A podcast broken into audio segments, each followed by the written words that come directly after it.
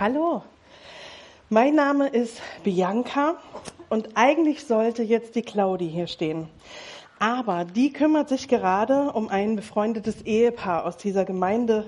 Sie haben gerade eine schwere Zeit, weil Manuel, der Mann, krank ist. Deshalb ist Claudi einfach auch traurig und steht ihnen bei. Wir alle können auch für Manuel und Anni beten, dass sie Trost finden und spüren und wissen, dass Gott bei ihnen ist und sie liebt. Also, es war jetzt also Kinderferienwoche. Ich war leider nicht dabei, aber wer von euch hier war denn dabei in der Kinderferienwoche? Ja, da sind ja sogar auch ein paar Kinder dabei. Schön. Ähm, und wer von euch, der hier ist, kennt denn die Geschichte von Punchinello und Lucia aus dem Buch Du bist einmalig von Max Lucado? Super. Das kennen auch einige, die nicht bei der Kinderferienwoche dabei waren. Ich erzähle trotzdem mal kurz für alle, worum es ungefähr so geht in diesem Buch. Und zwar gibt es dort ein Dorf und in diesem ganzen Dorf leben Holzpuppen. Die Holzpuppen sind alle unterschiedlich, aber alle sind von einem Meister gemacht, nämlich von Eli. Und diese Holzpuppen leben da so miteinander und sie haben eine wirklich merkwürdige Angewohnheit. Nämlich, sie stecken sich den ganzen Tag irgendwelche Dinge an, so Sternchen und Punkte. Alle, die dort sind, rennen irgendwie mit Sternchen und Punkten rum. Also, die Sternchen kriegen natürlich nur die schönen, die mit glattem Holz und mit den strahlenden Farben. Und die, die schon so raues Holz haben und, und so abgeblätterte Farbe, die kriegen Punkte. Die also, die so richtig tolle Sachen machen können, die stark sind oder was ganz toll können, was jeder bewundert, die kriegen Sterne. Und die, die jetzt irgendwie nicht so viel können und die auch so ein bisschen ungeschickt sind, die kriegen Punkte. Also, wie ihr euch vielleicht denken könnt, die mit den Sternen, die fühlen sich also ganz gut und wollen auch immer mehr von diesen Sternen. Und die mit den Punkten, die fühlen sich nicht so richtig zu etwas Nutze. Und in diesem Dorf lebt Punchinello. Er war also einer von ihnen. Und er versuchte hochzuspringen, wie die anderen, aber er fiel immer hin. Und wenn er hinfiel, dann kamen die anderen angelaufen und steckten ihm Punkte an. Und manchmal, wenn er hinfiel, zerkratzte er natürlich seine Farbe. Und die Menschen kamen und steckten ihm noch mehr Punkte an. Und wenn er dann versuchte zu erklären, was passiert war, warum er hingefallen war, dann hörte es sich blöd an und die Holzpuppen gaben ihm noch mehr Punkte. Er wollte gar nicht mehr rausgehen, aus Angst, dass er noch mehr Punkte bekommt. Manchmal steckte ihm jemand einfach einen Punkt an, weil er schon so viele hatte. Kennt ihr das auch? Zum Beispiel, wenn man in der Schule einen Test zurückbekommt. Und die mit der Eins, die werden dann besonders gelobt. Das ist so, als würde man einen Stern bekommen. Oder wenn du aus Versehen stolperst und jemand lacht dich aus und sagt, ach, was für ein Tollpatsch, dann ist das eher so, als würde man einen Punkt bekommen. Elea und Hendrik, kommt doch mal nach vorne bitte. Wir wollen einmal gucken, was ihr gut könnt oder auch nicht so gut. Henrik, sag mal, du, ne? Du hast doch mhm. bestimmt in Mathe immer eine Eins gehabt, oder? Ja, nicht immer, aber schon öfter mal, ja. ja das klingt nach einem Sternchen, finde ich. So. Und Elea, wie war es denn so bei dir mit Mathe? Nee, also ich war leider nicht so gut in Mathe. Hm, naja, klingt nach einem Punkt, oder? Hm, okay. So, und wir probieren noch mal was aus. Wer von euch beiden ist stärker? Hm. Na, wir gucken mal. Na, aha, okay. Hm. Ich würde sagen eindeutig, ne? So ein Punkt hier an dieser Stelle und dann hier noch so ein Sternchen, ne? Eindeutig der Stärkere. Oh, Elia, Mensch, komm her. Ja, so rumstolpern, ehrlich jetzt. Ähm, und wer von euch spielt denn ein Instrument? Also ich spiele Klavier. Ah, Elea. Nee, nee ich spiele gar kein... kein Instrument. Hm. Ich weiß nicht, Elea, echt. Okay, also, ne, ihr seht schon Sternepunkte, das ist eine Sache hier. Ähm, sag mal, ähm, Henrik, kannst du gut singen? Kennt das jemand? Weiß jemand, kann Henrik gut singen? Ja, Henrik, super. Siehst du, kannst gut singen. Noch einen, ja. Ja. Und Elea? Elea, kannst du gut singen? Kann Elea gut singen? Ja. Ja, ich glaube, ich kann auch gut singen. Oh, wow. Na Mensch, guck mal. Auch ein Stern. Also, ähm, vielleicht sind euch ja gerade auch ganz viele Dinge eingefallen, äh, für die andere euch Punkte oder Sterne geben würden. Oder für die ihr euch selbst manchmal Punkte oder Sterne gebt. Für die unaufgeräumte Küche auf jeden Fall ein Punkt, manchmal vielleicht sogar zwei. Für das Lob der Erzieherin, dass dein Kind so gut sprechen kann, gibt's natürlich einen Stern. Dafür, dass du ruhig geblieben bist, obwohl der Nachbar schon wieder sonntags mittags Löcher gebohrt hat, ein Stern, klare Sache. Für das Knöllchen beim Falschparken gibt's einen Punkt. Wenn es schlimm wird, sogar welche in Flensburg. Ich glaube, wir können die ganze Zeit Punkte und Sterne verteilen. Und unbewusst machen wir das tatsächlich viel zu häufig. Kinder, was glaubt ihr? Wie haben sich die Holzpuppen gefühlt mit den Punkten und mit den Sternen? Hm? Hm? Sag mal, Hendrik, wie geht's dir denn mit den ganzen Sternen? Oh, mir geht's super. Ich habe ja nur Sterne bekommen von dir. Hm, stimmt. Du sagst, du verdienst echt auch nur Sterne, ja? Ja, all die Sachen, die du gefragt hast, kann ich ja gut anscheinend. Und gibt's nichts, was du vielleicht doch nicht so gut kannst oder wo mal was dumm gelaufen ist oder so? Ja, schon eigentlich. Aber da rede ich nicht so gern drüber. Ja, okay. Das stelle ich mir aber auch anstrengend vor, die ganze Zeit was zu verstecken. Und Elea, wie geht's dir denn mit den ganzen Punkten? Ja, also wenn ich ehrlich bin, bin ich schon ein bisschen traurig, dass ich jetzt nur einen Stern habe und so viele Punkte. Irgendwie kann ich scheinbar nicht so viel oder nicht so viel wie Hendrik zumindest. Hm, glaubst du, dass die anderen recht haben? Ja, du siehst ja, ich habe ja fast nur Punkte. Also ich glaube, ich bin schon nicht so ein guter Mensch. Weißt du was? Das hat der Punchinello ja in der Geschichte auch geglaubt. Er dachte, er sei nicht gut genug und dass er eine schlechte Holzpuppe ist. Ja, das stimmt. So geht's mir auch manchmal, ja. Hm. Aber erinnerst du dich, was passiert ist, als er Lucia getroffen hat? Das war richtig cool, weil die Lucia, die hatte keine Punkte, so wie er. Und die hatte auch keine Sterne, die hatte keins von beidem. Und dann kamen die anderen Holzpuppen und wollten Lucia was anstecken, weil er ja noch keine Punkte und keine Sterne hatte. Und die sind einfach runtergefallen, die haben nicht gehalten. Und dann war Punctinello richtig neugierig, wie kann das funktionieren, dass Lucia keine Sterne und keine Punkte hat. Das wollte der unbedingt wissen. Und was hat Lucia dann gesagt? Wie geht das? Mm, Lucia hat gesagt, dass sie jeden Tag Eli in seiner Holzwerkstatt ähm, besucht. Und zwar Eli, das ist der Holzschnitzer, der die Puppen alle gemacht hat. Und dann verbringt sie da Zeit mit ihm, jeden Tag.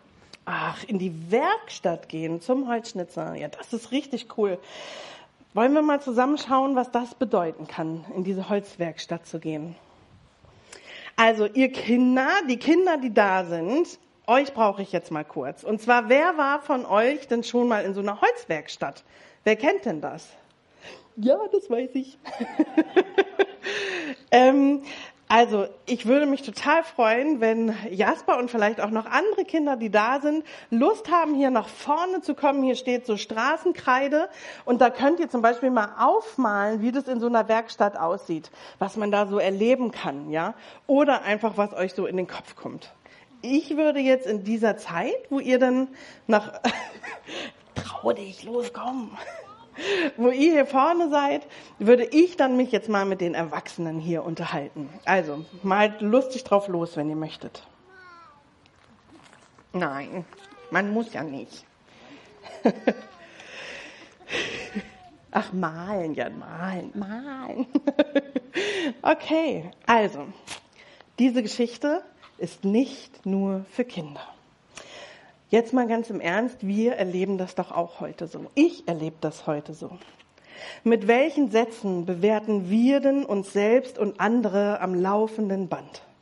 Du bist ein Versager. Vielleicht sagt man das nicht so direkt, aber es gibt schon Variationen, in denen man das mal so sagt. Du kriegst nie was auf die Reihe. Du bist ein Tollpatsch. Du hältst ja eh nicht durch. Und du bist hässlich. Manchmal sind es auch eigentlich positive Sätze, die uns dazu bringen, immer diesen Erwartungen entsprechen zu wollen und dann vielleicht sogar manchmal so ein bisschen auszulaugen. Du bist mein Fels in der Brandung. Deine gute Laune tut immer so gut. Und du bist so eine tolle Mama und so ein toller Papa. Wir wollen also lieber Sterne haben. Und wir verstecken, wofür wir Punkte kriegen würden. Wie anstrengend ist denn das bitte? Immer zu denken, wenn die anderen mich wirklich kennenlernen und meine Fehler entdecken, dann bin ich geliefert. Oder immer nur auf die Punkte zu schauen und gar nicht mehr wahrzunehmen, dass es auch noch mehr gibt. Wie Punchinello, der sich ja gar nicht mehr traut, etwas anzupacken, weil es eh nicht gelingt oder nicht gut genug ist. Beides sind unvollständige und einengende Sichtweisen. Äh, bei mir persönlich ist beides da und äh, manchmal bringt mich das tatsächlich durcheinander. Also ich bin unübersehbar, nicht die schlankeste. Und auch als Kind war ich kein Elfchen. Also ich war halt immer so ein bisschen stabil. Und das hat mein Leben geprägt. Ich habe mich verglichen mit diesen schmalen äh, Mädchen. Ich bin sogar beim Ballett rausgeflogen, tatsächlich. Und irgendwie hatte ich so eine verzerrte Sichtweise auf mich selbst. Ich dachte, ich wäre hässlich und nicht liebenswert. Ich habe mich tatsächlich geschämt. Aber ich war gut in der Schule. Ich hatte gute Noten, ich war begabt, ich konnte singen und gut mit Worten umgehen. Ich war also stolz darauf. Ich hatte aber immer furchtbare Angst, schlechte Noten zu bekommen. Was würden andere über mich denken?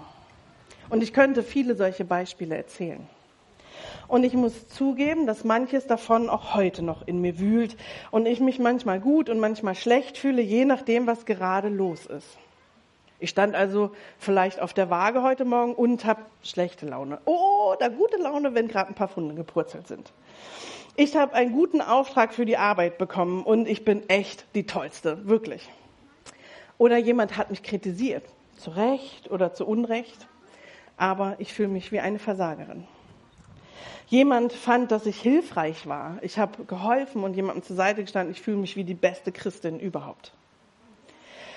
Und so kann es wirklich auch weitergehen. Und dann passiert was. Dann komme ich mit diesen Dingen zu Gott und ich höre auf einmal was anderes. Ich sag, höre, wie Gott kommt in seiner großen Liebe und er sagt mir immer und immer und immer wieder, ich habe dich wunderbar gemacht. Wer mag, kann das mal in der Bibel nachlesen. Im Psalm 139 steht das drinne. Wunderbar hast du, Gott, mich geformt im Leib meiner Mutter. Gott sagt zu mir, ich kenne dich, ich sehe dich, ich liebe dich und nichts, aber auch gar nichts kann das jemals ändern. Durch Jesus Christus habe ich alles getan, was nötig ist, damit auch dein Versagen nicht das letzte Wort über dich hat. In dieser Welt kann ich alles verlieren. Ich kann meinen Status verlieren, mein Geld, mein Ansehen, meine Gesundheit, mein Aussehen, alles. Es ist vergänglich, es ist nicht von Dauer. Aber Gottes Liebe gilt seinem Meisterstück. Er hat es gemacht, voller Liebe und mit voller Absicht. Ich bin also sein liebevoll ausgedachtes, begabtes und einzigartiges Kunstwerk. Und das gilt selbstverständlich nicht nur für mich, sondern für jeden Einzelnen von euch, für jeden Einzelnen. Egal, was diese Gesellschaft, die Menschen um euch herum, der Chef oder die Arbeitsagentur, der Lehrer oder die Eltern oder wer auch immer irgendetwas über euch sagt. Du bist wunderbar von Gott geschaffen und du bist ein geliebtes Wesen. Du bist unendlich kostbar. Und das kann dir niemand nehmen. Okay, das sage ich jetzt so. Und ich glaube das auch. Ich habe erzählt, manchmal geht es mir auch verloren. Wie komme ich also dazu, das zu glauben, mich immer wieder daran zu erinnern? Wie hat Punchinello das gemacht? Er hat Lucia getroffen und sich gewundert, warum bei ihr weder Sterne noch Punkte halten. Sie hat gesagt, sie erinnert sich an das Wesentliche, indem sie zur Werkstatt von Eli geht, zu ihrem Schöpfer, zu dem Schöpfer von uns allen. Also, was passiert in so einer Werkstatt? Habt ihr zufälligerweise, Kinder, habt ihr ein paar Sachen aus so einer Holzwerkstatt gemalt? Was habt ihr denn da so entdeckt? Ein Hammer. Ja, mit dem Hammer kann man das Holz bearbeiten, richtig? Genau. Man kann also dem Meister in der Werkstatt zugucken. Man kann sehen, wie wunderbare Einzelstücke hergestellt werden. Und man merkt, wie wertvoll diese Stücke sind, wie viel Arbeit und Gedanken da drin stecken. Und wisst ihr, was in so einer Werkstatt noch passiert? Es werden Schäden repariert. Es werden Dinge wieder heil gemacht und in ihren Ursprungszustand zurückversetzt. Und noch besser, wir können mit dem Meister selber sprechen. Wir können ihn kennenlernen, wir können mit ihm reden, wir können ihn fragen, was sind seine Gedanken zu diesen Meisterstücken? Was hat er sich dabei gedacht? Also lasst uns mal hören, was Punchinello in dieser Werkstatt erlebt hat.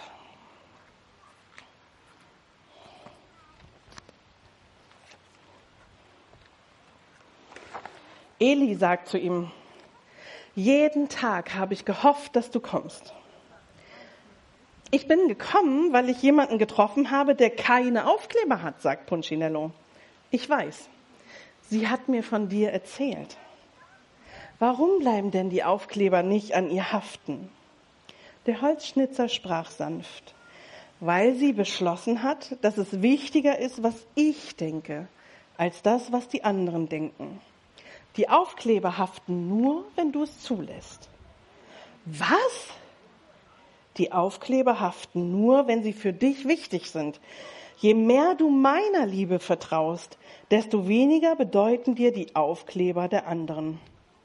Ich glaube nicht, dass ich das verstehe. Eli lächelte. Das kommt noch. Das dauert ein bisschen. Du hast viele Aufkleber. Komm einfach jeden Tag zu mir, damit ich dich daran erinnern kann, wie wichtig du mir bist. Eli hob Punchinello hoch von seinem Arbeitstisch und stellte ihn auf den Boden. Denke daran, sagte Eli, als Punchinello durch die Tür ging, du bist einmalig, weil ich dich gemacht habe. Und ich mache keine Fehler. Punchinello blieb stehen, aber in seinem Herzen dachte er, nein, er blieb nicht stehen, aber in seinem Herzen dachte er, ich glaube, er meint es ernst. Und als er das dachte, fiel ein Aufkleber auf den Boden.